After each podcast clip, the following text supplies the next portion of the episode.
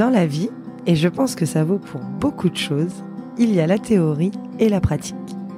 Je n'y échappe pas avec Parentèle, qui théoriquement est un podcast sur lequel on parle d'enfants de plus de 3 ans, mais dans la pratique, il y a quand même certaines histoires qui, par leur singularité, méritent d'être partagées. C'est le cas de Julie, que j'ai rencontrée à Bruxelles en juillet dernier. Julie a bravé les normes, elle a défié l'horloge de la vie, et elle a décidé de devenir mère en solo. Comme le chantait un certain Goldman, elle a fait un bébé toute seule. Oui, mais à l'époque, elle était en couple et amoureuse. Il arrive parfois que les situations ne soient pas autant compatibles que l'on peut l'imaginer de l'extérieur. Julie va nous raconter comment elle a fait, comment elle avait anticipé, comment elle a agi en fonction des options qui s'offraient à elle.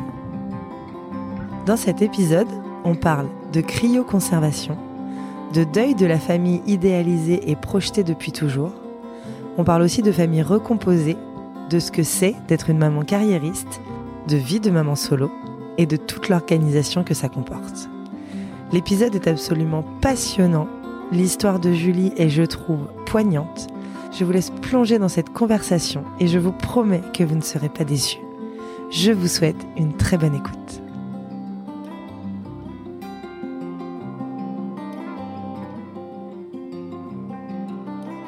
Bonjour Julie. Bonjour. Euh, merci beaucoup de, de m'avoir contacté. Pour le coup, d'habitude, je dis merci d'avoir accepté mon invitation. Mais, euh, mais merci beaucoup de, m'avoir contacté. Euh, on est chez toi à Bruxelles. Euh, dans ton très très joli appartement. Euh, l'histoire est un peu particulière parce que Parentèle, tu le sais, c'est un podcast pour les parents d'enfants de 3 à 77 ans, comme je l'appelle, mais du coup d'enfants qui sont sortis de la petite enfance. Et, euh, et toi, c'est pas ton cas, tu vas nous raconter, mais mais je trouvais ton histoire très intéressante et surtout potentiellement très impactante pour euh, beaucoup de femmes qui pourraient l'écouter, qui pourraient se poser pas mal de questions autour de la maternité et de plein de choses dont tu vas nous parler.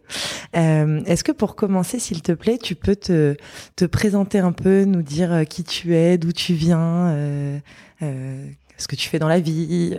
voilà, moi je m'appelle Julie, j'ai 40 ans, fraîchement. Et je suis originaire à la base d'Arlon, donc euh, vraiment à la frontière euh, Belgique-Luxembourg, donc pas du tout ici, donc pas avec une famille ici, pas sur Bruxelles. Et je suis, je suis montée en fait à Bruxelles, à la capitale, pour faire mes études dans le milieu médical. Et j'ai eu un travail ici, et puis j'ai fait ma vie ici. Je suis jamais repartie.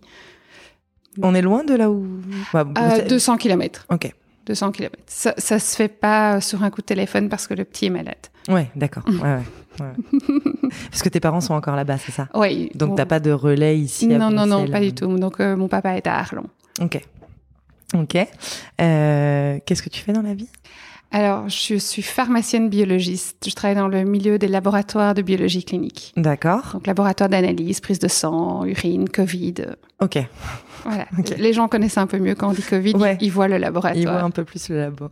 Euh, et donc, tu as un fils? Mhm. qui s'appelle Charlie. Charlie. Charlie. Et qui a? Dix mois et demi. Donc effectivement, pas la tranche 3 euh, ans, 77 euh, ans. Oui, 77, c'est vrai. Oui, 77. J'adore. Euh, est-ce que tu as toujours voulu avoir des enfants? Ah, ça, c'est une bonne question.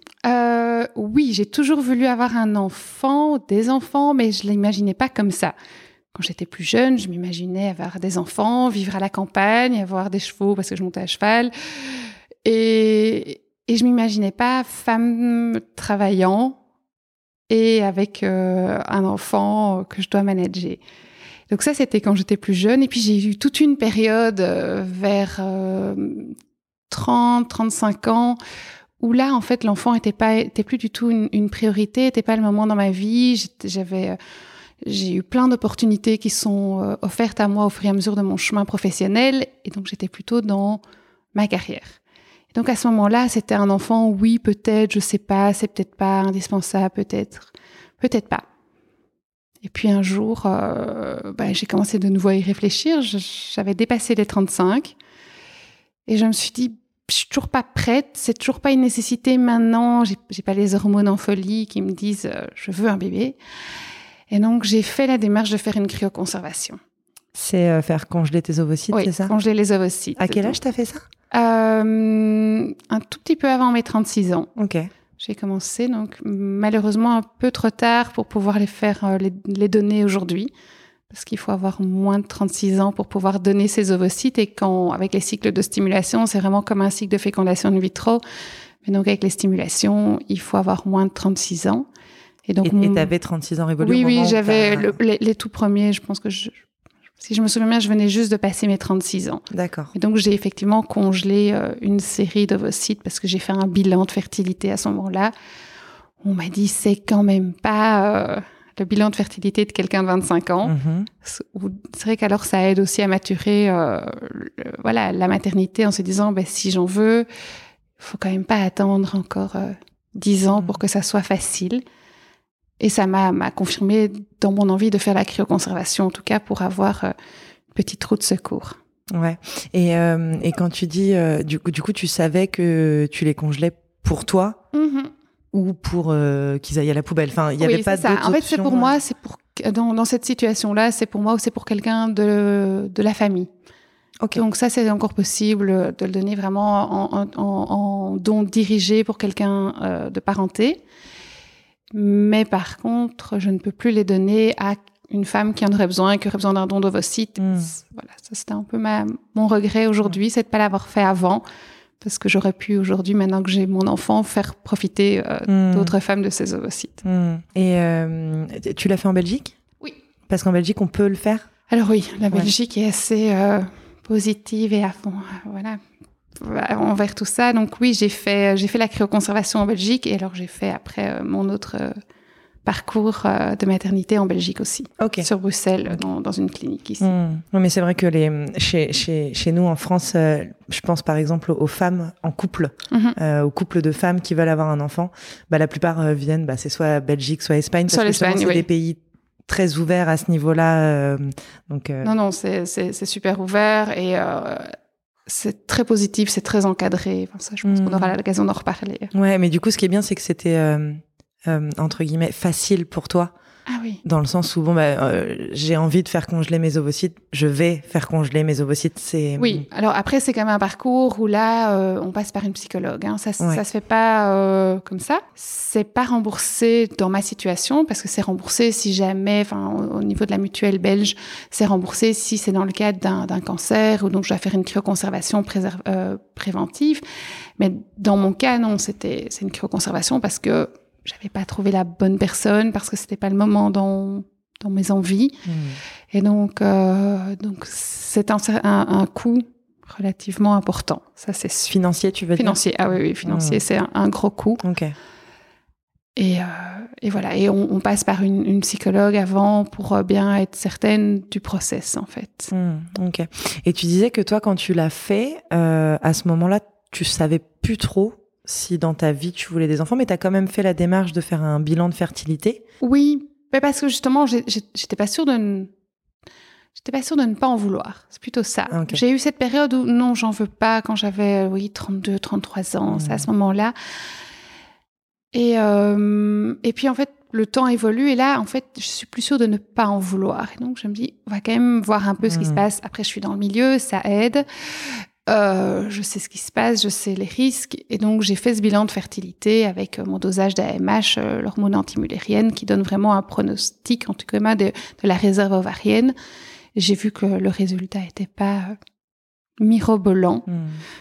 Donc, c'est pour ça que je me suis dit que c'était pas mal de, de, fa- de, de faire cette cryoconservation. J'ai vu un médecin, un gynécologue spécialisé dans, dans- en FIV une première fois. Une deuxième fois, on en a parlé. Il m'a confirmé. J'ai vu la psychologue et puis j'ai j'ai fait les prélèvements. Mm. Et est-ce que toutes ces années, alors, euh, et les années euh, au début où tu savais que tu en voulais, mais tu étais jeune, et ces années euh, 30-35 où tu Mhm. t'es concentré sur ta carrière, est-ce que tu étais en couple? Est-ce que tu avais un amoureux ou plusieurs amoureux euh, Oh, oui, j'ai eu différents amoureux à différents moments. Donc, euh, ben, quand j'étais plus plus jeune, euh, 25, 26, ben là j'étais j'étais en couple avec quelqu'un et, euh, et je savais que j'en voulais, mais aussi c'était ça allait venir, mais c'était Mm. pas c'était pas urgent, on avait le temps. Et puis pour finir, j'ai quitté cette personne. Et c'est à ce moment-là, en fait, que je me suis vraiment concentrée sur ma carrière. Et puis j'étais j'étais en couple, j'étais avec quelqu'un après, et j'étais vraiment concentrée sur ma carrière à ce moment-là, avec pas l'urgence d'avoir l'enfant. Donc, euh, puis voilà, puis même chose, je me suis, euh, je me suis séparée, et donc euh, bah, toute seule, de nouveau en disant, bah, ça viendra un jour, peut-être, ça dépend, trouver la bonne personne. C'est ce, ce schéma familial de, pour avoir un enfant, il faut trouver la bonne personne avec Mhm. qui on a envie d'avoir l'enfant. Mhm. Oui, et puis il faut la connaître depuis euh, un certain temps parce que euh, voilà, enfin, euh, On fait pas un enfant euh, on fait, on avec fait, quelqu'un. Oui, enfin, ça peut arriver. ça peut arriver, mais dans- comme tu dis, dans, dans l'imaginaire collectif et dans la projection, on se dit pas on va faire un enfant six mois après avoir rencontré quelqu'un. Oui. euh, Si c'est, ça peut arriver, le Et ça grand amour, le coup de foudre, Ouais. l'évidence. Mais, mais la voilà. surprise. Oui, la surprise, plein, plein de raisons. Mais c'est vrai que dans, dans ma situation, ben, euh, je, voilà, je me suis pas retrouvée là-dedans et donc euh, j'avais pas encore rencontré la personne qui me donnait envie d'avoir un enfant. Hmm, ok. Et donc après, euh, après avoir euh, fait congeler tes ovocytes, qu'est-ce qui s'est passé Ben, J'ai continué, ben, voilà, ma vie en fait en me disant ils sont congelés, ils sont là. J'en avais Mhm. 11 euh, congelés. Les médecins m'avaient dit il en fallait 20. Voilà, j'avais déjà fait euh, trois cycles plus un qui était euh, arrêté parce que la, la stimulation ne prenait pas bien. Donc moi je me suis dit 11, c'est bon, j'ai une réserve. euh, Je continue. Et puis j'ai rencontré quelqu'un qui lui avait déjà deux, deux enfants, des jumelles. Et on, notre relation a pris plus d'importance. On a eu une vie, euh, entre guillemets, de famille Mhm. pendant un, un certain laps de temps. Quel âge avaient les filles? Quand je les ai rencontrées, elles avaient 7 ans. Et donc, euh, et en fait, c'est de vivre avec eux et de vivre avec, ben voilà, de voir mon compagnon à ce moment-là tellement épanoui et euh, avec des étoiles dans les yeux quand, quand, quand il voyait ses filles. Cette petite graine a, a commencé à germer, à éclater, et à, à devenir de plus en plus importante. Ok. Et puis, c'est, je peux dire, c'est oui, c'est les avoir côtoyés qui m'a donné envie d'avoir un enfant. Ouais, voir la, la parentalité de près, Oui. de, de plus près que tu ne l'as, enfin plus près et plus régulièrement que tu ne l'avais Oui, peut-être jamais j'ai, j'ai vu. plein d'amis qui ont des Oui. enfants, mais mon, mon frère avait déjà des enfants, mais c'est, c'était pas la même chose que de le vivre au quotidien. Hmm, ouais, ouais, ok. Euh, et, euh, et, et ce, cet amoureux, euh, t'en avais parlé avec lui euh, Ah quand oui, tu l'as oui, rencontré, quand- Quand je l'ai j'imagine. rencontré, on en avait parlé. J'avais dit, ben moi, oui, mais je suis. Voilà, c'est pas indispensable, c'est pas pour demain, c'est pas. Enfin, c'est pas indispensable. C'était pas dans un critère de. De oui, non. Hmm, C'était, ben, j'aimerais, c'est une réflexion, ça dépend du couple, ça dépend de l'évolution. Lui me disait qu'il en voulait encore. Et donc, ça matchait bien hmm, ok. Ok. dans le choix. C'est vrai qu'on n'a pas eu un critère d'exclusion au départ en disant, bah, écoute, euh, non, toi, t'en veux plus, moi, peut-être qu'un jour, j'en voudrais. Donc, euh, Donc on essaye même pas, ça sert à rien. voilà, Ouais. on n'a pas eu ça parce que tous les deux, on était dans une probabilité positive. Hmm, ok. Et quand est-ce qu'est du coup venue cette, euh, cette envie euh, Ça faisait oui, combien de temps que vous étiez ensemble? Toi, t'avais quel âge? donc, Je devais avoir euh, 38 ans, je pense. Euh, L'envie est venue, je, je pense qu'on peut dire en janvier 2021. Je pense que c'est arrivé tout doucement à ce moment-là, janvier 2021, où là, c'est vraiment devenu une évidence. C'est plutôt ça. Janvier 2021, c'est devenu, euh, en fait, je veux un enfant. Hmm, Ça commençait déjà à maturer, mais là, janvier 2021, on, on était aussi dans cette période Covid où, euh, du coup, euh, on remet peut-être un peu les priorités. Et même si je travaillais beaucoup, ben, l'enfant devenait vraiment une, une de mes, un de mes objectifs de vie. hmm. Et lui, il était toujours en phase à ce moment-là de dire euh, bah, j'en veux toujours d'autres. euh. Mais en fait, c'est quelque chose dont on n'avait plus parlé parce qu'on en avait parlé au début et puis après, on a, on a vécu notre relation. Hmm, et on n'avait plus reparlé de, de cette histoire d'enfant. Le Covid était là et donc moi je travaillais énormément vu qu'au niveau des laboratoires on ne faisait plus que ça. Lui se trouvait dans une période où malheureusement il a été impacté par le Covid, donc au contraire il n'avait plus vraiment d'activité professionnelle. Donc on n'a pas vraiment rediscuté euh, de ça à ce moment-là. Puis un jour euh, la discussion a dû revenir sur la table parce que j'avais vraiment envie et euh, on en a rediscuté. Et là, en fait, ben, un peu le clash. Il me dit, en fait, non, moi, j'en veux plus. et je dis, OK, ça fait un an et demi qu'on est presque, oui, un an et demi qu'on était ensemble. Tout va bien. On a des projets, on, est bien. Et en fait, je me rends compte que ce projet n'en est, qui, qui, était un possible, un potentiel projet commun au tout début de notre relation, n'en est plus un. Hmm. Et donc, c'est un projet que j'ai toute seule. Et je dois choisir. Tu, devais choisir entre rester avec lui ou pas à ce moment-là, c'est ça? Oui, c'est en se disant, mais euh, il y a plein de choses qui se passent dans ma tête. Je me dis, bon, ben, soit euh, ben, je décide de rester avec lui et j'aurai jamais d'enfant, ou j'arrive à le convaincre que, bon, évidemment, ça s'est d'abord passé dans ma tête. Je vais d'abord le convaincre, et puis en fait, bah non, je vais pas le convaincre parce que ce serait le forcer. Autant euh, j'aurais pas voulu qu'il me force à ne, pas en avoir, mmh. autant je vais pas le forcer lui à avoir un enfant supplémentaire s'il ne le veut pas. Donc euh, je me dis ok, soit on, se quitte, euh, je fais un bébé toute seule, soit on se quitte, je rencontre quelqu'un, mais il faut encore que je rencontre quelqu'un avec qui ça match, avec qui euh, je vais avoir envie d'un enfant, avec voilà, tout ça nous a amené à un certain délai, comme on disait tantôt, d'avoir de connaître assez la personne. Et donc je me dis, j'ai encore deux ans avant d'avoir un enfant. À ce moment-là, j'aurai 41 ans. Est-ce que vraiment euh, Et euh, donc voilà, donc on, en a parlé. Ça a vraiment été des gros sujets de discussion. Moi, j'aurais voulu, j'en aurais discuté beaucoup. Évidemment, lui, côté masculin, pas trop envie d'en parler. Mais de temps en temps, il fallait bien aborder le point. Et, donc, euh, ce qui s'est proposé à ce moment-là, enfin, voilà, il voulait pas qu'on se quitte. Euh, moi, j'avais pas envie de le quitter non plus. Et donc, l'idée euh, qui a germé, c'est que je fasse un enfant seul, avec un donneur de, donc de, de spermatozoïdes, de gamètes, et euh, que lui soit le beau-père de mon enfant comme moi j'étais la belle-mère de ses filles. Mmh, ok. Ok. Euh, Est-ce que quand tu as fait congeler tes ovocytes, c'était une option déjà à ce moment-là dans ta tête de faire un enfant toute seule? Ou toi, est-ce que c'était plus les congeler tant qu'ils sont encore à peu près en bon état pour les avoir en meilleur état possible quand je voudrais avoir un enfant? Alors, c'était plutôt ça. C'était de les, les, congeler pour avoir dans les meilleurs états possibles en me disant, après, avec les médecins, on en parle beaucoup. Hein, C'est un peu le délai. savoir dans combien de temps est-ce qu'on peut les utiliser ou pas les utiliser? Et dans ce qu'il me disait, c'était que, en fait, Belgique, jusqu'à 42 ans, ok. Après 42 ans, on remet quand même ça en question parce qu'il y a beaucoup plus de risques associés à la grossesse. Et donc, c'est vrai que dans ma tête, je me dis, OK, j'ai 39 ans, si je dois attendre, rencontrer quelqu'un d'autre, 41 ans, ça marche pas tout de suite. Je me disais bien qu'à ce moment-là, mes ovocytes seraient encore moins nombreux que ce qu'il était, parce qu'à chaque cycle, on en perd. Mm. Donc, euh, mais à la j'avais envisagé le fait que si jamais un jour je devais rencontrer personne, peut-être que je ferais un bébé toute seule, mais il y avait la chanson de Goldman pour faire ça, mais c'était pas. C'était pas l'objectif de, de, l'acte, quoi. Pas du tout. Ok. Ok, donc vous partez là-dessus, vous êtes d'accord là-dessus? Oui. Il a, enfin, il accepte que je fasse un, il a, c'est un peu bizarre. Il accepte de rester avec moi malgré mon bébé toute seule. Je sais mhm. pas. Enfin voilà. En même temps, c'est c'est voilà.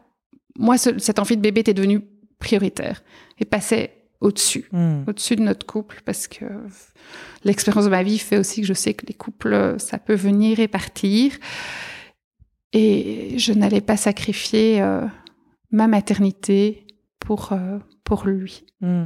Et en même temps, c'était quand même euh, un peu, je sais pas, je sais pas comment le dire, mais entre guillemets cool pour toi parce que tu étais amoureuse de lui et du coup ça te permettait de rester avec lui ah et d'avoir cet enfant dont tu avais vraiment envie. Ah, euh, je veux dire que quand on est arrivé à la discussion et qu'on arrivé à la solution finale, oui, c'était cool. Ça a été dur. Ouais, je veux pas dire que le processus ça s'est pas fait euh, en un jour dans ma tête hmm. non plus. Ça a quand même pris, je pense, quatre mois pour en arriver à cette idée, à, à lui formuler le fait que je proposait de faire un bébé toute seule. Hmm. Donc ça a déjà pris, euh, ça a pris un certain temps, et puis que ça soit accepté par lui, et puis qu'en fait ça soit accepté par notre couple. C'était encore aussi un peu différent. Donc ça s'est pas fait. Euh, j'ai commencé le processus seulement en septembre, donc neuf mois plus tard. Ah oui, ok. Ouais, ouais, ok. Ça s'est pas fait en deux semaines. Oui, c'est pas une discussion un soir à un dîner. Euh, bon, bah, on reste ensemble et je fais un enfant toute seule. ouais, ouais, Après, il faut clairement faire, euh, de mon côté, ça a été un deuil de l'image de la maternité, de la famille, de, faire un enfant ensemble, un enfant désiré à deux. C'était un deuil à faire. Hmm. de la projection que tu avais toujours eue, en fait, depuis euh, petite. Euh, mm-hmm. ouais, ouais, ouais. Ok. Et alors, Comment tu fais tu, savais comment faire à ce moment-là? Tu savais ce que tu devais faire pour... Alors, j'avais recontacté, donc, euh, l'envie est revenue au mois de janvier. Au mois d'avril, j'ai recontacté le médecin qui m'avait suivi pour la cryoconservation en lui disant je l'avais eu par téléphone. Après, c'est que je suis dans le milieu, c'est facile, je peux facilement l'appeler plutôt que de prendre une, un rendez-vous, une consultation. Et il m'a dit, OK, c'est très bien, je comprends, je te propose, tu as ton anniversaire début mai, on se voit euh, le lendemain de ton anniversaire. Et donc, euh, donc voilà, le lendemain de mon anniversaire, donc le lendemain, c'est le lendemain de mes 38 ans, c'est ça. Donc le lendemain de mes 38 ans, on se voit. Il m'avait dit, tu fais une prise de sang avant. Comme ça, on voit un peu le, taux d'AMH et son évolution. Et donc, je le vois le, lendemain de mon anniversaire. Et là, il me dit, euh, ton, ton taux a très, très fort chuté depuis euh, il y a un an et demi quand on a fait la cryoconservation. Donc, en fait, il faut pas tarder. il me dit, on commence dans un mois. D'accord. Mais alors, ce taux, il, il, il sert à quoi si tu as si tu as congelé des ah avec l'ancien taux? Tout à fait. Alors ça, c'est moi, je suis persuadée qu'on allait utiliser les anciens, ceux congelés. Ah ben non, pas du tout. Ah d'accord. Non non, ceux, ceux, congelés, c'est la réserve, euh, la roue de secours, le si jamais, la bouée de sauvetage, euh, tout ça. Mais en fait, non, on recommence un cycle complet parce que le but est d'utiliser les ovocytes euh, frais. Hmm du bon après j'avais j'étais encore dans un âge euh, ok j'avais j'avais 38 ans. Oui. Ça avait baissé par rapport à tes 35 ça, ça avait baissé, mais c'est normal. ma réserve avait fortement baissé. C'est normal. Il me disait que c'était quand même la, chute était quand même un peu un peu forte. Après c'est vrai que j'avais vécu euh, déjà une année à ce moment-là de stress intense euh, avec professionnel avec le Covid. Donc est-ce que ça avait on dit favorisé la, la chute ou autre? On sait jamais donc il me dit, euh, il faut pas tarder, on commence dans un mois. Et là, un peu le choc, euh, je n'étais pas prête à commencer dans un mois parce que c'était un, projet, on en avait discuté, on avait tous les deux dit, OK. Mais en fait, je pense qu'à ce moment-là, j'avais pas encore fait mon deuil de euh, la parentalité classique. Et donc, j'étais pas prête à commencer au mois de juin. Donc, tu lui as dit non? Non. J'ai fait écouter, je vais encore profiter de mes vacances je vais encore euh, vivre, euh, oui, je ne sais pas, enfin, dans une espèce de bulle et je commencerai en septembre. Après, je me suis, j'avais plein de raisons, bonnes et mauvaises. J'avais des vacances déjà de réservées. J'avais, ben, euh, au sein de mon hôpital, j'ai un poste de, de responsable. donc, euh, j'étais, non, ça va pas aller, parce que si j'accouche à tel moment, c'est la période des budgets, je peux pas être absente pendant les budgets. Il y avait toujours, et puis cette période-là, c'est la période des audits, donc je peux pas non plus être enceinte et, et accoucher à ce moment-là.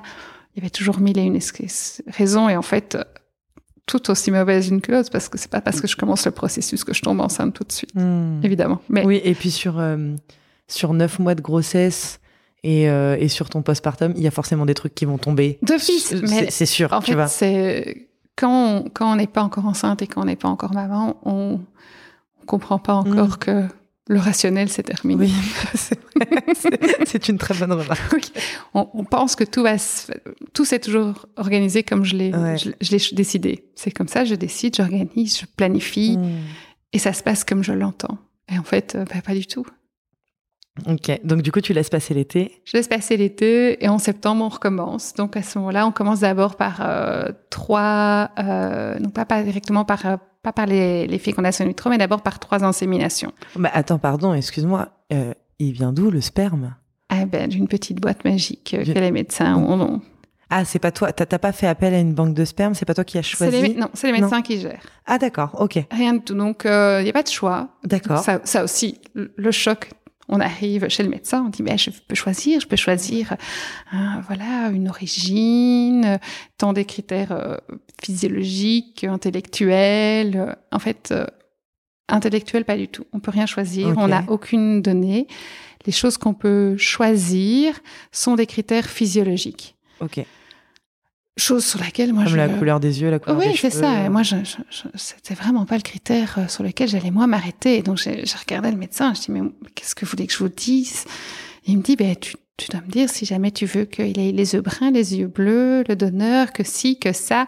En plus, on était en période Covid, donc il y avait quand même moins de donneurs. J'étais déjà toute contente, moi, d'avoir tes gamètes. Mhm. Mais donc, euh, j'étais pas du tout sur des critères. je dis écoutez, ça me, je veux pas savoir je dis si euh, je tombais amoureuse de quelqu'un en, en, rue et que je faisais un bébé, j'aurais pas choisi cet homme par, sur des critères euh, Mhm. simplement euh, euh, physiques. Et donc, c'est le médecin qui a choisi. C'est lui qui a, mis, euh, qui a mis ses critères et qui a pris quelqu'un qui me ressemblait en me disant caucasien. Ok. Parce qu'on, on- comme on dit qu'il n'y a pas de papa dans mon cadre, euh, à un certain moment, l'enfant doit pouvoir se reconnaître, avoir un, un- un- un sentiment d'appartenance. Est-ce que tu as des informations sur le donneur? Rien.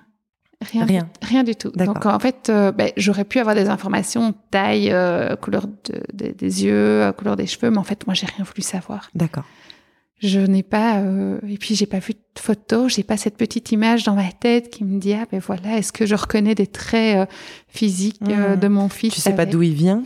Rien, Rien. Ok. Rien. Bon globalement c'est la, la, la bande de la banque de sperme belge, donc c'est certainement un Belge. Je sais que quand ils sont à court, ils peuvent faire appel à la Suède, mais je ne pense pas que c'est le cas à ce moment-là. D'accord. Mais je n'ai aucune information et en fait je, désiré avoir aucune information. C'est plus facile. Et est-ce que les informations sont quelque part? Est-ce que si Charlie pose des questions un jour, lui, non, il n'y a pas de. Non, non, il n'y a pas du tout. euh, C'est vraiment un don anonyme. Il n'y a aucune information. Le médecin. Donc moi, j'ai vu le gynécologue qui euh, introduit. euh, ben voilà, euh, Madame est en cycle, c'est ok, c'est pour telle date. Il envoie une demande en disant il faut. Elle fait une telle taille, euh, elle a une couleur de peau. euh, il fait un envoi à une banque, une base de données. Et c'est d'autres médecins d'un comité d'éthique qui, en fait, eux, vont dans la base de données pour sélectionner les donneurs. Donc, c'est vraiment en double. Enfin, il y a, il y, a, il y a deux écrans entre eux et moi. Et même mon médecin ne sait pas du tout qui est le donneur. D'accord. Et légalement, euh, Charline pourra jamais retrouver euh, le donneur. euh. Hmm. Alors, sans retrouver le donneur, mais tu vois, avoir des. Peut-être qu'un jour, il pourra se poser des questions et avoir des informations. Non, Non. c'est pas possible. La seule chose qu'on sait, c'est que ces donneurs sont extrêmement testés au niveau des maladies génétiques. Donc euh, autant, ben voilà, avant de rentrer en FIV, on a aussi beaucoup de tests euh, pour euh, les trisomies, on a des tests pour les mucoviscidoses, toutes les maladies génétiques les plus fréquentes, et les donneurs sont très très très très testés. Donc c'est la seule chose que je sais. D'accord. Donc, donc, tu commences par des. Oui. Tu m'as dit des inséminations, pas des Insémination. FIV. Non, la première chose, insémination. Donc là, c'est assez facile. On est en cycle. Je crois que j'ai- j'avais un minimum de stimulation avant, mais je suis même plus sûre. En C'est-à-dire fait. des petites euh, piqûres Des petites d'hormones piqûres, pour oui, avoir mais je suis même pas sûre. En fait, à ce moment-là, on n'avait pas les piqûres. C'était juste vraiment au moment du cycle. J'avais peut-être un médicament, je, je me souviens même plus. C'était euh, euh, pour, pour stimuler, mais donc en fait, le jour, le jour J, le jour de l'ovulation, ou plus ou moins aux alentours, parce qu'il y a quand même un délai de trois jours. Hmm. Ben, on va à l'hôpital, euh, on a l'insémination, là, c'est, et puis on repart. C'est une petite pipette. euh, Ah oui, une petite pipette qu'on introduit, euh, le médecin appuie, et puis euh, et en fait, tu, tu ne restes même pas couché. C'est comme, c'est comme un acte sexuel. Tu, Ouais, tu ouais. te relèves Ok. et tu repars. Et tu Donc, repars. et la première fois, tu te dis non, mais je dois rester couché. Il faut peut-être faire la chandelle. ouais, la chandelle, des choses comme ça. Mais en fait, non, pas du tout. Non, non, ils te disent tu, tu, tu, tu t'en vas. Et au contraire, bouge, Ok. bouge. Ok. Et euh, donc voilà, première première fois, ben et deux semaines après, ben pas de chance. euh, Tes règles qui arrivent. Ouais, mes règles arrivent et donc euh, grosse déception. Parce que dans ma planification, la première fois, ça marchait. Ah oui, toi, t'avais prévu, il y avait l'audit. Hein. Attends. tout, tout était prévu. Et donc, pas de chance, ça n'arrive pas. Ça, ça- et voilà. Donc, on recommence une deuxième fois. Dès le mois d'après? Oui, Ok. dès le mois d'après, je recommence. Hop, de nouveau, ça va pas. Je recommence une troisième fois. Est-ce qu'à chaque fois, c'est les mêmes gamètes, c'est le même donneur? Non, Ah, non, non, on prend le, prend le donneur qui est disponible ce jour-là. D'accord, ok. Donc, euh, c'est à chaque fois quelqu'un de différent. Et puis, troisième fois, là, on part en vacances après, euh, au Brésil, l'autre bout du monde. Hmm. Super. Et puis, euh, et puis, et puis, et puis, voilà, de nouveau, les règles. Je me suis dit, in fine, parce que c'est- on a quand même bu pas mal de cocktails locaux, c'était peut-être pas plus mal de, ne pas être enceinte à ce moment-là. Et quand tu dis on part, c'était avec ton amour. Oui, tout à fait. Donc, on, on fait du kitesurf et on part, euh, on part kiter. euh. Et donc, là, c'est vrai, cette fois-là, la, la troisième fois, vraiment, vraiment la déception. Est-ce qu'il était, euh, est-ce qu'il te soutenait euh, moralement, émotionnellement? Parce que du coup, t'as dû, bah, t'as dû en baver, quoi. T'as dû pleurer, t'as dû avoir des moments un peu J'ai- mous. euh. J'ai eu les moments mous, j'ai eu les moments des larmes aux yeux, mais j'ai j'ai pas pleuré parce que c'était euh, c'était pas fini. C'est pas grave, on, va juste recommencer. C'est pas. Donc voilà. Et Louis me soutenait. Après, pour lui, c'était quand même avec une certaine distance. Il c'était aussi, il était plutôt dans le positif. Euh, tu vas voir, ça ira la prochaine mm. fois. C'est pas fini. C'est il y a encore plein de fois. Il avait déjà eu un parcours lui euh, pour ses, ses, enfants, deux filles, donc il ah, savait que c'était long. Donc euh, oui, mais j'avais du soutien parce qu'il était, il était là. Il venait mm. pas avec moi au rendez-vous, mais mais il était au courant. Hmm, et donc, je reviens, ça ne fonctionne pas. Et donc là, je reviens chez le médecin qui me dit, ben voilà, après les trois inséminations, on commence les fécondations in vitro.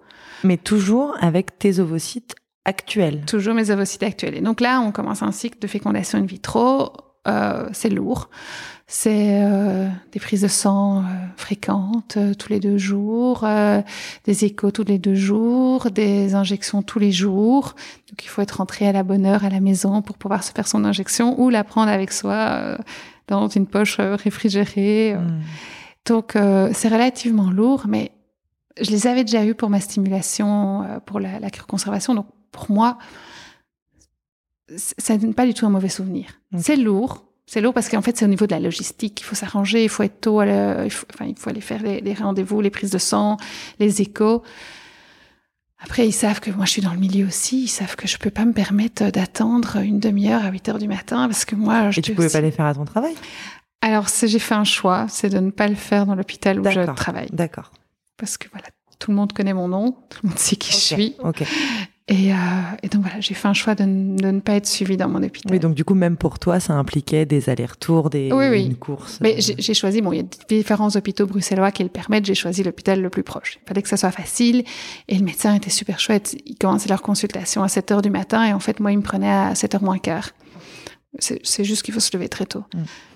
Mais euh, donc voilà, donc premier cycle, on, à ce moment-là, bah, prélèvement, prélèvement d'ovocytes un vendredi.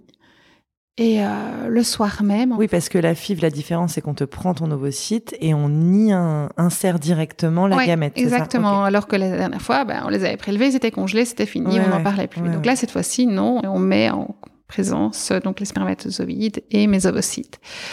C'est un vendredi. Le samedi, on m'appelle euh, de l'hôpital en me disant, ben voilà, madame, on a un tel nombre euh, d'ovocytes. Si je me souviens bien, il y en avait cinq ou six qui étaient, six qui avaient été prélevés, cinq qui ont été fécondés. Je dis, ah super, c'est déjà, c'est déjà pas mal, c'est super. Et eh ben, donc il, là, ils, me disent, ben, on se revoit mercredi. Donc mercredi, vous venez et on, on réimplante à ce moment-là. J'y vais le mercredi et en fait, c'était juste avant Noël. Et dans ma tête, je me dis, c'est bon. C'est bon, c'était dans ma tête, c'était celui-là, il est, il est là, c'est le mien. Et donc, on me réimplante en effet le, le mercredi, deux jours après, c'est Noël. Pour moi, euh, je sais que c'est bon. Ouais. C'est, vraiment la, force euh, de la pensée. Pour moi, je sais que c'est bon. Et je devais faire ma prise de sang le 31 décembre pour voir si oui ou non j'étais enceinte ou, enfin si j'avais eu mes règles avant. Et là, je tiens pas. Hein. Tu l'as fait avant? J'ai pas fait avant. J'avais lors des inséminations, mais comme on partait au Brésil, j'étais là, je peux pas faire une prise de sang là-bas, donc j'avais pris un test urinaire. Et ce test urinaire, j'en avais pas eu besoin. J'avais, j'avais été réglée. Donc, en fait, il était là. Et comme j'étais persuadée que c'est bon, cette fois-ci, c'est avant Noël, c'est la fin de l'année, je suis enceinte. Je me dis, c'est trop bête. Ce test urinaire, il ne servira à rien. Il va, il va moisir dans, dans ma pharmacie. Je l'utilise. Et donc, c'est vrai que le 30 au matin, je n'y tiens plus. J'étais relativement euh, tendu. et donc, je fais, je fais ce test avant d'aller travailler. Et il est positif. Et là, le bonheur. Et donc, euh, donc, je fais quand même ma prise de sang le 31, le lendemain, pour être sûre. voilà, positif. Donc, euh, mon bébé, euh, mon cadeau de Noël, mon cadeau de fin d'année pour commencer l'année, c'est d'être enceinte. Super heureuse. Mon compagnon, très heureux aussi. Ouais. Donc, donc tout roule. Et c'est parti, quoi. C'est parti. Trois semaines après, je fais euh, une énorme hémorragie. Euh, souvent bah, associée au FIF, ça, voilà, ça arrive. Et donc, euh, décollement placentaire. Et là, mon monde s'effondre. Et je me dis, c'est pas vrai, je l'ai perdu. Je l'avais dit, c'était, c'était, c'était bon, c'était Noël, je le garde. C'était lui. C'était lui. Parce que depuis le début, j'ai dit c'était lui. Depuis le début, c'était pour moi, c'était un garçon. Et, euh, et donc, euh, décollement placentaire. Et en fait, non, non, il est bien là, il est accroché. C'est juste qu'il s'est tellement bien accroché qu'il a, il a pris une petite artère. Et euh, je passe trois semaines et demie à l'IT chose que je ne fais jamais. Je, je n'arrête jamais. Je cours toute la journée. Et là, je me retrouve trois semaines et demie couchée. C'était ton petit confinement à toi que tu n'avais pas eu ben, Non, pas ah. vraiment, parce qu'en fait, il fallait juste arrêter de penser au fait que peut-être il allait. Enfin, voilà, j'étais ah, oui, décollement, je pouvais quand même le perdre. Donc, en fait, je crois que je travaillais sur mon PC de 4 heures du matin à 23 heures. Pour penser à autre chose Oui, pour penser à autre chose. Hmm. Ça a bien fonctionné. Et puis voilà, et puis... Et en fait, au bout de trois semaines euh, après avoir été alité, t'as plus de risque et tu peux te lever et reprendre Oui, parce qu'en fait, il faut que le placenta... Donc, j'avais des contrôles quand même tous les deux jours pour voir si c'était OK, si... Euh, puis, en fait, j'avais besoin d'avoir un contrôle tous les deux jours pour juste entendre le petit cœur battre et me dire qu'il était encore là. Et, euh, et puis oui, en fait, le placenta s'épaissit et plus le placenta s'épaissit, hmm. plus le décollement en fait, euh, s'amincit. Oui, ok. Donc voilà. Et puis le reste de ma grossesse, euh, super, euh, enceinte, euh, épanouie, pas pas malade. Ouais. non, j'ai vraiment, j'ai eu une grossesse, je le dis, une grossesse de rêve. C'était mon bébé, mon compagnon était présent. Euh, j'étais heureuse. Est-ce que il touchait ton ventre? Pas trop. Ça, par contre, non. Parce que ouais, c'est un peu parti comme tu dis, c'était ton bébé. Enfin, c'est un peu particulier quand même. C'est un peu particulier. C'est mon bébé. Il en, il en parlait. Enfin, en fait, il avait énormément de projections également. Euh, mais il n'avait pas l'affection qui va d'un projet commun. Ça, ça c'est clair que hmm. c'était pas là. Mais euh, aux échographies, il était là. Il est venu après, en fait, il est venu à toutes les consultations de gynéco, de suivi et de grossesse. Il était là. Et euh, en se disant, euh, il, parlait, il parlait de mon petit. Euh, et lui était persuadé que ça allait être une petite fille. Moi, j'étais persuadée depuis le début que c'était un petit garçon. J'avais raison, c'était un petit garçon. Et euh, il était présent. Il, il, a pleuré aux échographies. Ah ouais, ok. Oui, oui, oui. Et il n'y avait pas l'affection envers effectivement la main sur le ventre, caresser le ventre, s'émerveiller de mon ventre qui bougeait. Ça y avait pas. Et euh, est-ce que euh, au, au, au rendez-vous médicaux où il était là, mm-hmm. est-ce que des fois euh, les médecins l'ont, lui ont parlé comme au papa? Non, non, pas vraiment. En fait, parce que on a toujours été clair, on a toujours expliqué le fait que c'était pas lui le papa, que j'avais fait un enfant toute seule parce que lui n'en voulait plus. Mais on est, les, médecins nous ont toujours considérés comme une famille, parce qu'il y a même un moment où on a proposé à ces deux filles de venir à une des échographies pour venir voir l'échographie et le, bébé. Hmm. Donc, euh, les médecins nous ont toujours considérés comme une famille. D'accord, mais ils connaissaient le, la situation et euh, on a toujours été clair. Personne n'a mis les pieds dans le plat. Euh. Non, non, non, non. Ok, et donc ce petit Charlie, il est arrivé quand? Oui, donc petit Charlie était prévu pour le 12 septembre. Ouais. Et euh, le 9 septembre. C'était pas la date finale donc euh, et puis euh, ben moi professionnellement j'arrête pas. Je suis debout toute la journée je cours j'ai jamais assez de minutes dans une journée. Donc c'est vrai que les médecins m'ont toujours dit vous n'allez pas tenir jusqu'au bout. Ok. Et puis euh, j'avais dit euh, il faut attendre parce que le week-end du 15 août ben, c'était l'anniversaire de mon compagnon. Donc je dis ben non pas, pas, exactement le même jour, chacun son jour. Puis lui ne voulait pas. Il dit ah non, ça c'est mon jour, donc euh, je veux pas que ça soit le même jour que moi. Ok.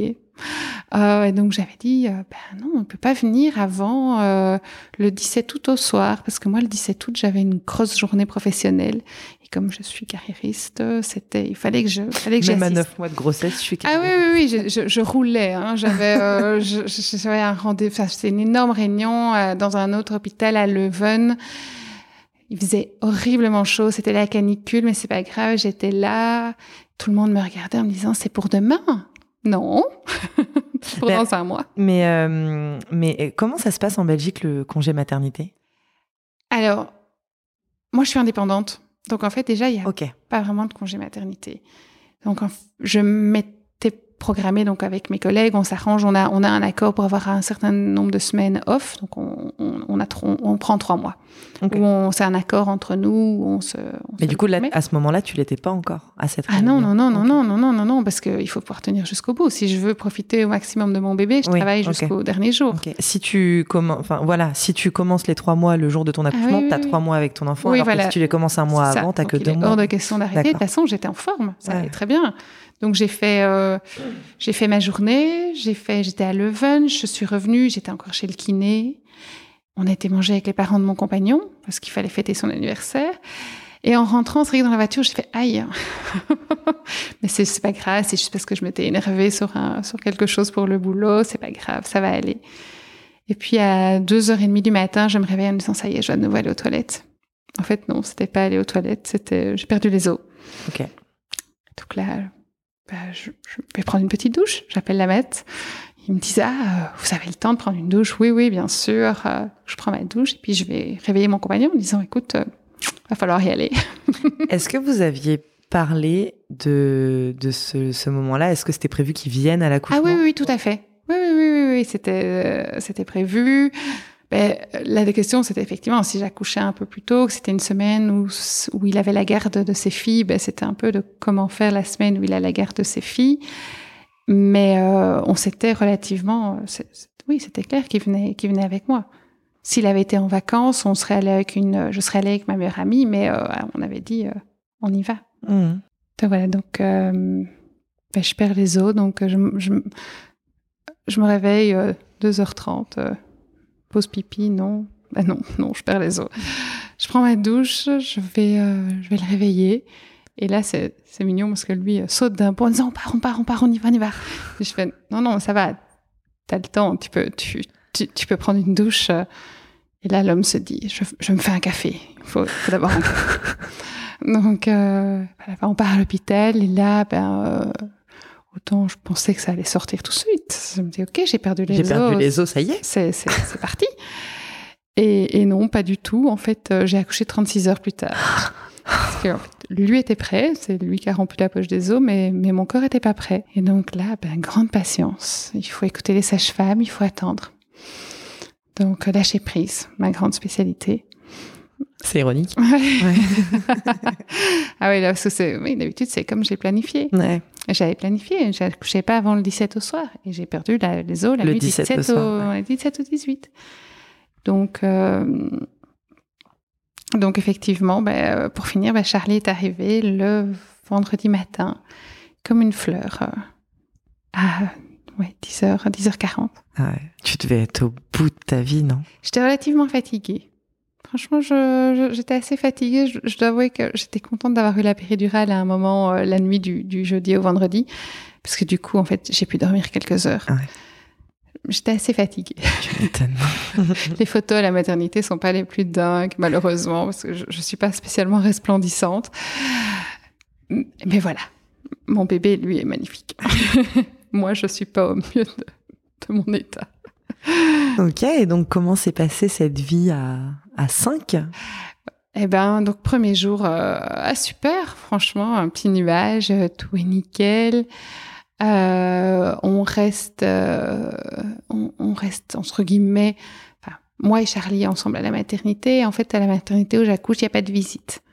Ils ont fait ça pendant le Covid et ils ont trouvé ça génial parce que ça permet d'avoir vraiment un lien entre la maman et l'enfant et de ne pas être dérangé par tous les grands-parents, les tantes qui mmh. viennent. Et donc, en fait, on est dans notre petit bulle à tous les deux.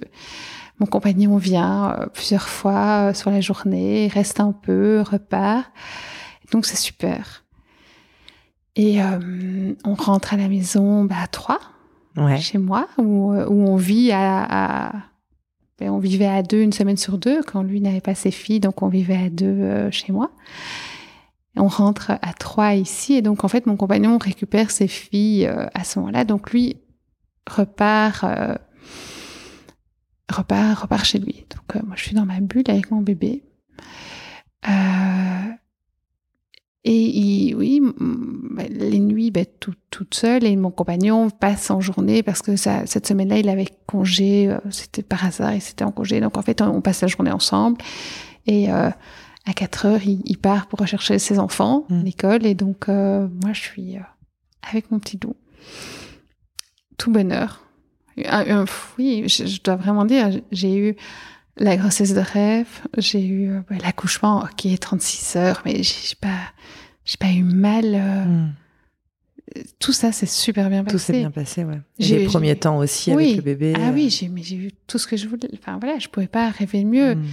J'ai voulu, j'ai à mon bébé, j'ai eu mon bébé tout bien à moi. En même temps, toute ma grossesse, j'étais hyper heureuse, hyper épanouie. J'étais, euh, j'étais comblée. J'allais avoir un bébé. J'étais, j'avais mon compagnon. Oui, il y avait déjà des choses qui allaient pas. Hein, euh, en ouvrant les yeux, euh, déjà beaucoup de choses qui n'allaient pas. Mais, euh, mais j'étais amoureuse. Donc, euh, et il s'occupait quand même de moi. Donc, euh, j'avais toute cette affection. J'avais pas assez, mais j'étais bien. Ok. Et puis, euh, pour de, de sa part à lui, ben, c'était un énorme, une énorme preuve d'amour de me permettre de faire cet enfant, enfant seul. Donc, euh, voilà. Je, je pense qu'à refaire, de toute façon, je ne ref- referai pas différemment. Hmm. C'était merveilleux. Et euh, j'accouche, super période. euh, les- vraiment, les, les toutes premières semaines se passent super bien. Et puis ça se dégrade. Avec ton compagnon? Ouais. Ouais. Donc, euh, ben, comme je passe, j'ai trois mois de, de congé entre guillemets de maternité, je décroche pas vraiment au niveau professionnel parce que je, voilà, j'ai- délégué beaucoup de choses, mais il y a quand même des choses que je peux pas déléguer, parce qu'on on se retrouve effectivement en période de budget comme j'avais prévu, et donc je dois quand même faire un suivi et ça me demande quand même pas mal de boulot. Et on décide, on décide. Moi, j'avais pas spécialement envie de partir, mais mon compagnon avait très envie qu'on parte en vacances euh, longtemps. Donc, on part et planifie trois semaines et demie euh, dans le sud de l'Espagne, à la limite du Portugal. J'avoue que moi, j'ai pas envie de partir. Je, moi, je lui dis, écoute, moi, je suis bien, je suis dans ma bulle. euh, euh, Enfin, Charlie, on est parti. Charlie avait six semaines, six semaines, je pense, cinq, cinq semaines et demie, six semaines. J'étais pas prête pour ça. Et donc, euh, je lui communique, mais je pense que ça passe pas. Lui a envie de partir. Et vous êtes parti avec les trois enfants? On est parti avec un enfant et puis les deux autres sont arrivés après, pendant les vacances, euh, pendant les vacances scolaires. Et donc, euh, ben, on fait d'abord euh, dix jours rien qu'à trois avec le petit. Donc avec le petit, c'est- super. Enfin, il s'en occupe, il est, il est présent, il adore mon fils. Donc, euh, donc tout ça, c'est c'est- c'est chouette. Mais peut-être que je remarque à ce moment-là toute l'affection que je n'ai pas. Et en fait, avant, ben, comme j'avais pas Charlie à m'occuper, ben, j'allais vers lui. Donc moi, je venais chercher l'attention dont j'avais envie. Sauf que là, ben, mes bras sont occupés. Mais je, je ressens quand même bien qu'il y a, voilà, il y a Mm. quelque chose qui va pas. Et puis ces filles arrivent, et donc il y a une des deux avec laquelle ta relation est plus difficile parce que, parce que voilà, vécu plus difficile de son côté. La relation euh, avec toi, tu veux dire? oui, la relation hein, avec moi, vécu plus difficile, difficulté du papa de d'imposer, d'imposer sa compagne. Donc, euh, il y avait déjà eu deux trois petits clashs euh, au précédent, euh, voilà, liés liés à ça. Sauf que là, il y a un gros clash. Vraiment le. Et je, je pense que moi, les hormones faisant, quand même, le postpartum, il y a des choses que je peux plus laisser passer. Hmm. Et donc, euh, gros, gros clash. Et euh, on revient de vacances, enfin, on on continue, elles, sont là un peu avec nous, on revient en Belgique après. Et là, je peux pas dire que les choses sont continuées à se détériorer, mais euh, ça ne sont pas améliorées. Mais j'étais au moment où euh, j'étais toujours dans ma- la fin de mon congé de maternité, je devais commencer à mettre mon bébé à la crèche, grand moment de déchirement, pas du tout envie de réfléchir à quoi que ce soit, et je dis non mais moi je j'ai pas envie de prendre des décisions. Pour une fois, prends les décisions toi, mais moi c'est pas moi qui les prends. Hmm. Sauf que l'homme ne prenant pas les décisions, un jour j'ai décidé j'ai vraiment pesé le pour et le contre. Ça a pris de nouveau un certain temps et puis de nouveau, comme pour le bébé, un jour l'évidence. Et je me suis dit, mais en fait, euh, voilà, cette relation, ça me convient pas, ça me rend plus malheureuse qu'heureuse. De toute, ben voilà, j'avais, j'avais pas d'obligation entre guillemets. Si ça avait été le papa de mon bébé, je serais restée. Bien sûr, bien sûr, je serais restée, en tout cas un certain temps. Mais là, en fait, pas d'obligation et, tout se met en lumière sur le fait que ben, j'ai bien fait de suivre mon feeling, mon instinct, de, faire ce bébé toute seule et, de ne pas attendre de lui quelque chose à ce niveau-là. À ce moment-là, ça t'offrait une certaine liberté Ah, complètement. que tu n'aurais pas eu si, euh, Mhm. bah, si, comme tu disais, tu l'avais convaincu. Ou, Oui, euh, oui, oui, voilà. Je pense que de toute façon, si je l'avais convaincu, j'aurais quand même eu à ce moment-là, il y aurait eu des reproches, il y aurait eu tout ça. Donc, comme on disait quand on était ensemble, on a eu chacun le respect de ne pas imposer notre choix à l'autre et d'accepter le choix de l'autre. hmm. Donc, je Mais pense qu'on toi, à ce est moment-là, ça t'a offert une liberté incroyable. incroyable. Ouais. Mais je pense qu'on aurait vraiment pu, si on avait, voilà, il y a, ça a mis en évidence toute une série de choses qui n'allaient pas et euh, de couples assumés, de. Mais je pense que vraiment c'est un, un projet qui aurait pu- vraiment pu fonctionner. Hmm. Donc c'est pas un projet lié, le- notre séparation n'est pas un projet, enfin pour moi n'est pas lié à la parentalité, à ma maternité. Hmm. Voilà, c'est un problème de couple plus qu'un problème de, de maternité. C'est Mm. pas le fait d'avoir eu mon bébé toute seule qui a, qui a mené notre couple à l'échec. Hmm. C'est peut-être toi, par contre, le fait d'avoir eu un bébé qui t'a fait réaliser des choses. Ouais. Ouais. Qui t'a fait prendre un recul différent. Oui, oui, oui, et où je me suis rendu compte qu'en fait, on n'était pas un vrai couple. On- ce que je pensais avoir être des projets communs, en fait, n'étaient pas des projets communs, c'était des vacances, des projets de, de vacances, Hmm. mais c'était pas un projet de vie. Et donc voilà, donc depuis euh, maintenant cinq mois, je suis avec euh, mon bébé vraiment toute seule. Hmm. Maman solo. Oui, parce qu'avant on était à deux, bah, il n'était pas vraiment, pas vraiment présent. Il passait de temps en temps dix minutes. euh, et voilà, il, il- il n'était pas, il était présent, il adorait mon fils, mais euh, il s'en occupait pas plus que, c'était pas un soutien. Hmm.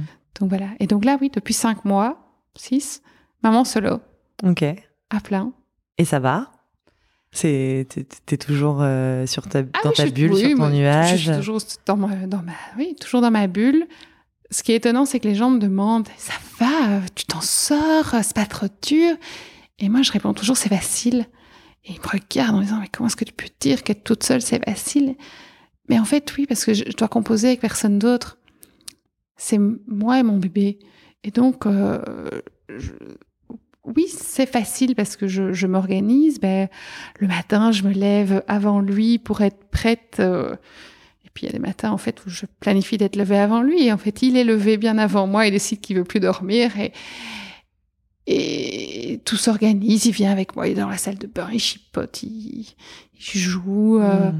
je m'occupe. euh, J'ai une, une crèche extraordinaire où c'est vrai que je dois pas m'inquiéter des horaires. Ma crèche ne ferme pas à 18 heures. Hmm. Ma crèche ferme à 22 heures. Et ça, c'est c'est très précieux. C'est courant euh, en Belgique? Non. Ok. je, je crois que c'est la seule crèche que j'ai entendue qui ferme à 22 Je crois que c'est heures. la première fois que j'entends ça. Oui, aussi. non, c'est 6h45, 22h, c'est incroyable. Si les enfants sont pas bien, euh, aujourd'hui, on m'a téléphoné pour dire, bah, Charlie a un peu de fièvre. euh, Qu'est-ce qu'on fait On lui met un petit suppôt Bah Oui, oui, mettez un petit suppôt. Mais j'ai pas dû revenir. Charlie fait ses Hmm. dents, c'est normal, il fait de la fièvre. Ouais, ouais. Et donc, euh, donc ça, c'est vrai qu'au niveau de ma qualité de, de vie, la fait d'avoir une crèche qui est aussi extraordinaire, ça, ça joue beaucoup. Ça aide. Et puis, euh, ben, je rentre et je m'occupe de lui pendant une heure et demie, deux heures, rien qu'à nous deux. Et ce temps est vraiment consacré à notre petite bulle à deux. Je ne dois pas Mhm. composer avec quelqu'un d'autre. Effectivement, j'ai personne d'autre qui peut m'aider. Le soir où je dois euh, m'occuper de lui, lui donner son bain, faire à manger, lui faire à manger pour lui, me faire à manger pour moi, sortir les poubelles, c'est le gros soir. Mais après, j'ai mis aussi des choses en place qui m'aident. Il y a une, une- voilà, une, fille en Belgique qui organise des, des, des livraisons de plats justement liées soit à la grossesse, soit au postpartum. Et euh, donc, euh, je commande mes petits plats euh, pour trois jours par semaine chez elle. Et au moins trois jours par semaine, je ne dois pas me tracasser. Le soir, quand il est couché, j'ai... Mais c'est des plats pour toi et pour lui? Non, c'est des plats pour moi. Pour toi. Ok. Pour lui, je, je lui fais à manger. fais à manger. Il est encore trop petit pour que je puisse manger la même chose que lui. Enfin, je pourrais, mais... Non, mais là, comme tu dis, c'est une, une dame qui a organisé ce truc-là. Elle, elle aurait, oui, elle pourrait non. avoir. Oui, un- elle a, elle a pas encore. C'est- Ok. c'est- Elle vient, elle vient d'accoucher là maintenant. Elle va peut-être le faire pour la suite. Ça sera peut-être bien. Mais donc, j'organise des choses comme ça pour, euh, pour m'aider. Et c'est vrai que là, je viens de, de décider, c'est tout neuf, que le, le samedi, je vais prendre quelqu'un, un babysit, Ouais. pendant deux heures, de, de midi à 14, parce qu'il fait sa sieste. Et en fait, j'ai quand même besoin d'avoir deux heures pour, euh, pour faire une heure de sport. Ouais. et pouvoir vite souffler, aller faire une course sans devoir euh, le sortir euh, de son siège, l'installer dans sa poussette, euh, trimballer. Parce que ça, ça reste un peu la difficulté d'être maman solo, c'est que on n'est jamais seul. Tu as ton enfant avec toi partout. Tout le temps, partout. Hmm. Et que bah, la logistique est pas toujours, des fois, évidente. Le, le ramener le pack d'eau plus dans un bras et le bébé dans l'autre, voilà, c'est pas toujours euh, Mm. évident. Mais pour le reste, pour moi, c'est pas une, c'est pas difficile d'être toute seule. C'est parce que je l'ai tellement voulu. Hmm. Et puis parce que t'as entre guillemets connu que ça, enfin t'avais ton compagnon Oui. sur les débuts, mais comme tu dis, c'était pas, euh, il, il était là, il était présent, mais il- Oui, il a jamais fait une nuit, il s'est jamais réveillé la nuit pour euh, pour euh, lui changer son linge ou autre. Donc c'était comme moi. Donc en fait, et puis je, je crois que je, ne- je ne dois, je ne compte que sur moi. Donc en, je peux pas être déçue. Ouais. Si je peux être déçue, mais, mais voilà. oui, mais c'est pas, oui. C'est qu'à moi que je peux, je peux en vouloir. Et, euh, et c'est du bonheur à 100%. Pour lui, je suis sa personne. Après, on, on- je fais en sorte qu'il voit plein de monde. Donc ça, c'est vraiment quelque chose que je mets en place depuis le tout début. C'est que on est dans une petite bulle tous les deux. Mais je veux pas que je, Charlie ait peur euh, des étrangers ou que, que s'il voit un monsieur, il se dit, oulala, là, là, là, c'est qui? Et donc, euh, j'ai un enfant qui, est, par le fait, est devenu hyper sociable. Et plein de monde, c'est genre tes, tes copines, euh, tes. Oui, mais mes copines, mais même, moi, enfin, euh, des moments où j'ai une réunion et je sais pas faire autrement que d'avoir mon fils avec moi. Et donc, j'ai eu des réunions à, dans, dans, dans des bureaux euh, de- au niveau fédéral belge, parce que je, voilà, j'ai des petites euh, activités de consultance à ce niveau-là. Et Charlie est venu avec moi. Euh, à l'hôpital, si j'ai une réunion et que j'ai pas d'autre choix, ben, Charlie est avec, euh, il vient, il vient au laboratoire, il va dans les bras de tout le monde pendant que moi, je suis occupée, mais depuis qu'il est tout petit. Hmm. Il avait, je pense, déjà quatre semaines qu'il était euh, au labo et qu'il passait de bras en bras. euh. Donc en fait, euh, c'est vraiment, il, il il regarde pas les gens en se mettant à pleurer. Hmm. Il, de toute façon, il pleure quasiment pas, sauf quand je lui fais son nez. Mais Quand il a faim, non? Non, même pas, Non, même, même pas. pas. Non, non, non. Je- voilà. J'ai une chance. Est-ce que c'est parce qu'il il sent que effectivement je suis toute seule, peut-être parce que je suis, suis toute, toute, toute dévouée et que Ouais, peut-être. qu'il a pas le voilà les attentes sont différentes est-ce qu'il sait que est-ce qu'il sent d'une autre façon que je suis toute seule et que donc euh, bah, il faut pas trop tirer sur la corde non plus? Mais j'ai un bébé bonheur heureux Hmm. Ok. Et euh, c'est c'est quoi euh, est-ce que, Là, ça fait pas longtemps que t'es séparée de, de ton compagnon. Euh, officiellement début janvier ben, ça ne va plus enfin, on est en, en- on va dire séparés physiquement depuis euh, début décembre Ah oui, ok. Et euh, comment tu vois le, la suite maintenant? Comment tu vois les, les mois, les années à venir euh? Alors c'est la question du deuxième parce que c'est la question que tout le monde me pose tu, Ah. vas, tu vas faire un deuxième? Ah, c'était pas ma question. ah non? Non, c'était pas du tout ça, ma ça, c'est question. la question de tout le monde Non, non. Alors les gens te disent, je sais pas comment tu fais, et dans la foulée, et c'est pour quand le deuxième, Oui, ça? oui, oui. Ils me disent, mais tu, tu, tu vas en faire un deuxième euh, Parce qu'en plus, euh, ben, j'ai encore des embryons congelés. Parce qu'on a. Auquel t'as même pas touché du coup. Ah non, non, non, ils sont congelés. Donc, euh, en fait, on peut les remettre. Et c'est juste dingue parce qu'en fait, ils ont le même âge que Charlie. On va peut-être un jour me mettre un embryon qui a été fécondé le même jour que Charlie. Ah, alors attends, pardon, moi je parlais pas de cela. Ah oui, non. Toi, tu parles les- des embryons. Ah, Ah, oui, oui, ouais. oui, j'ai les ovocytes congelés. Et mais il y a les- des embryons. Il reste trois embryons congelés. Donc si demain tu veux un autre enfant, ce sera d'abord les embryons congelés. Ben non, alors je peux recommencer du début. Mais l'avantage, c'est que si je j'utilise les embryons congelés, ben en fait c'est le même papa, c'est le même donneur vu que c'est la même fécondation. Hmm. Oui, et ça, ça te fait très bizarre parce qu'en fait, il a été fécondé en Oui, même temps. Oui, je vois ce que tu et veux ça, dire. psychologiquement, c'est un peu euh, bon. Pour le moment, c'est- c'est un embryon, c'est 12 cellules euh, qui, qui ouais, de, de multiplication, mais c'est un peu un, un peu bizarre de se dire ok, en fait, il a été fécondé en même temps, mais il- on va me le mettre peut-être deux ou trois ans après. Hmm. Ouais, c'est vrai que c'est. Ouais, c'est vrai. J'avoue, j'avais jamais pensé. Oui, comme ça. c'est- je pense que ça fait partie de toutes mes évolutions psychologiques où, il faut réfléchir, hein, faire un bébé toute seule, accepter le donneur, même si on est en couple. Et puis, euh, Et puis potentiellement accepter que qu'une fratrie vient de d'embryons fécondés le même jour. quoi. Oui. Mais c'est oui, c'est vrai que c'est très. J'avoue, j'avais jamais vu le. Non, bah, en même cet après, quand on réfléchit, c'est deux, ovocytes différents, deux spermatozoïdes différents, Oui. de la même personne, Oui, d'un oui. papa et d'une maman, d'un couple normal. Donc voilà. Après, on verra. C'est ce que je me dis aujourd'hui. Aujourd'hui, j'ai pas le besoin d'avoir un deuxième. Peut-être que ça viendra. Tout le monde me dit que ça vient quand il grandit, c'est qu'on a envie de lui donner un petit frère, une petite sœur pour jouer. Après, en gérer un toute seule, ça va. Peut-être qu'en gérer deux toute seule, ça devient différent. Hmm, hmm. Donc, euh, je, je- voilà. Pour le moment, je dis non. C'est pas au goût du jour. Ça viendra peut-être un jour ou ça viendra pas. Ça ouais. viendra peut-être pas, ouais.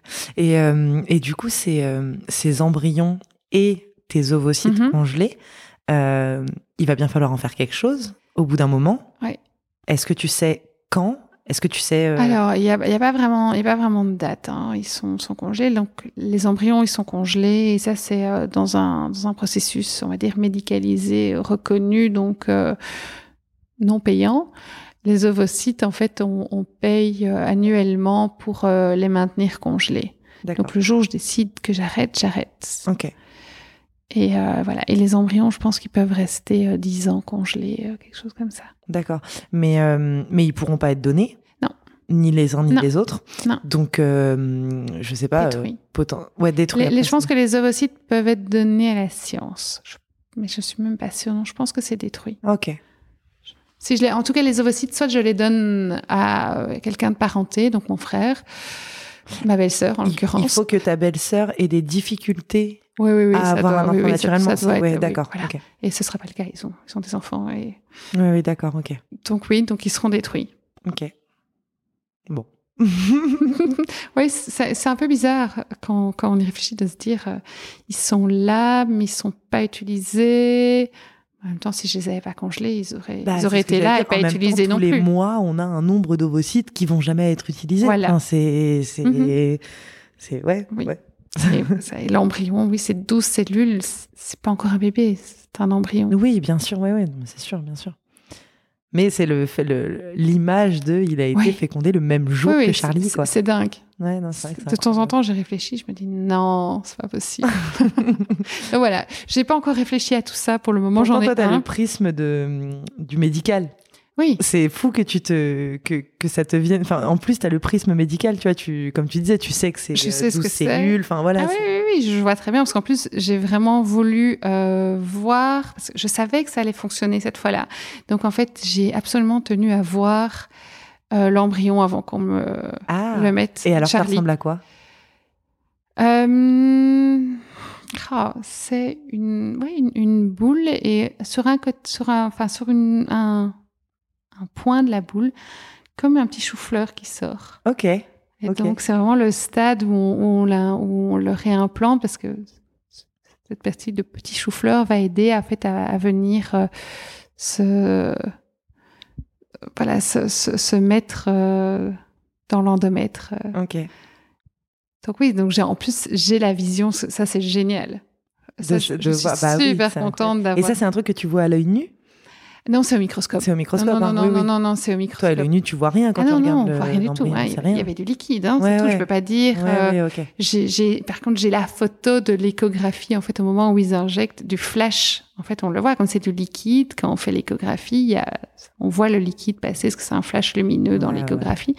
Donc, Charlie, dans son album de naissance, il a, C'est génial. il a l'échographie avec, faudra un jour lui expliquer. Je compte pas lui cacher. De, déjà maintenant, on en parle sur le fait euh, que ben, Charlie, il a pas de papa. Euh, j'ai, quand j'étais dans mon processus, j'ai par hasard vu une fille qui faisait un crowdfunding pour un livre qu'elle écrivait Ouais. qui s'appelle euh, Pourquoi je n'ai pas de papa? Parce qu'elle trouvait qu'il n'y avait pas de livre qui l'expliquait bien à son enfant. Et Et- c'est un livre pour les mamans solo?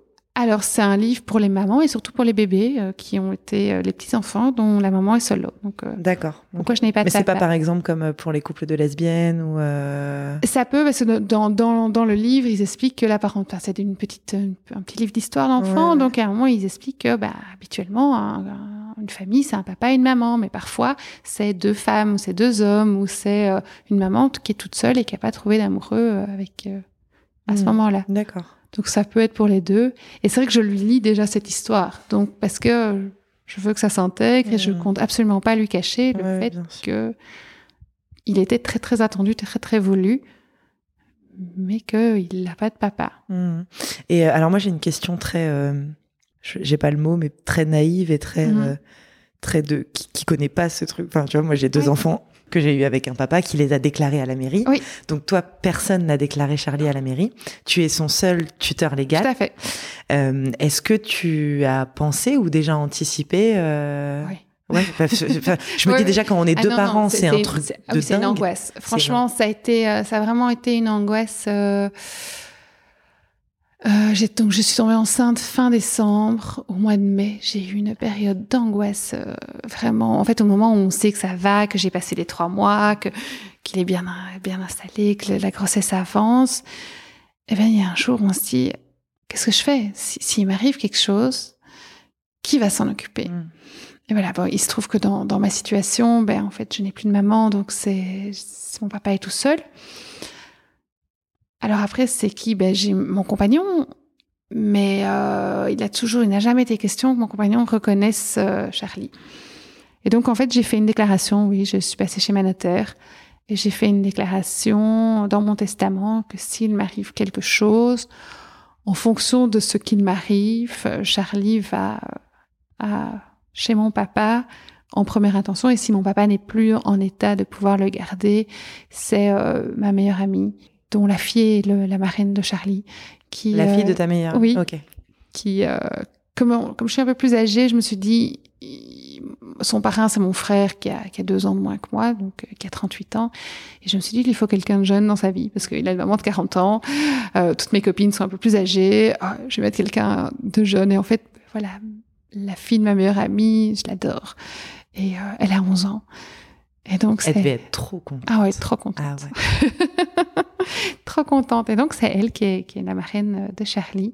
Et donc, s'il arri- m'arrive quelque chose, ma, ma meilleure amie a, a Charlie. Bah, c'est une vraie question. Oui, oui, mais ça. Et puis aussi, au- il y a, il y a plein, plein de questions dont il faut se poser. Et ça, c'est la question de, de la garde, mais aussi de, bah, des biens, en fait. Parce que s'il m'arrive quelque chose, si je suis dans le coma, si, qu'est-ce qui se passe avec euh, ben, les factures qui arrivent? Est-ce que, est-ce que Charlie doit gérer ça, pas gérer ça en fonction de son âge? Euh, Oui, il y a plein de choses auxquelles Ouais, j'avais pas pensé. Mais il faut. Et on ne trouve pas les informations sur, euh, sur le net. Mm. Je cherchais. Donc voilà, c'est vraiment en étant encadré, en discutant avec euh, ma notaire, à la banque. J'en ai parlé aussi parce que voilà, dans mon emprunt immobilier. Et c'est eux qui m'ont aussi bien conseillé. Euh, eh ben écoute, merci beaucoup, Julie. Merci. Je suis très contente d'avoir euh, d'avoir recueilli ton histoire et ton témoignage. Merci beaucoup. Euh, J'espère que ça peut en aider et c'est ce qu'on se disait que je voulais pas trop spoiler au début de l'épisode, mais c'est que hum, ça peut parler euh, bah, aussi bien euh, à des femmes dans ta situation, c'est-à-dire en couple avec un homme qui ne veut pas ou plus d'enfants. Ça peut parler à des femmes de 30, 35, 37, 38, 39 ans qui se posent la question de faire congeler leurs ovocytes Mhm. ou pas et pourquoi. Euh, ça peut parler à celles qui ont envie de faire un enfant toute seule. Enfin, je, voilà, je. Oui, je- moi je regrette rien. Je, je regrette autant je regrette pas d'avoir attendu. De temps en temps, je me dis j'aurais peut-être peut-être j'aurais pas dû les congés, j'aurais dû le faire tout de suite, tout de suite à, à 36 ans. Mais j'étais pas prête. J'avais pas encore fait cette démarche qu'il faut faire psychologiquement. Et donc je ne regrette rien. Et je pense que oui, un, des points un peu positifs, c'est vrai que là on dit mon- couple s'est terminé, mais c'est pas terminé à cause de la maternité. Et donc euh, je pense vraiment qu'un couple euh, peut arriver à faire ça. Oui, je pense. Non, mais puis oui, je pense aussi. Puis je pense que c'est un, un, un- un schéma familial qui peut fonctionner comme Mhm. euh, tous les schémas familiaux et qui peut ne pas fonctionner comme tous les schémas Ouais. familiaux. Il n'y a pas de vraiment. Je pense en parentalité, on l'a compris, il n'y a pas de vraiment de règles.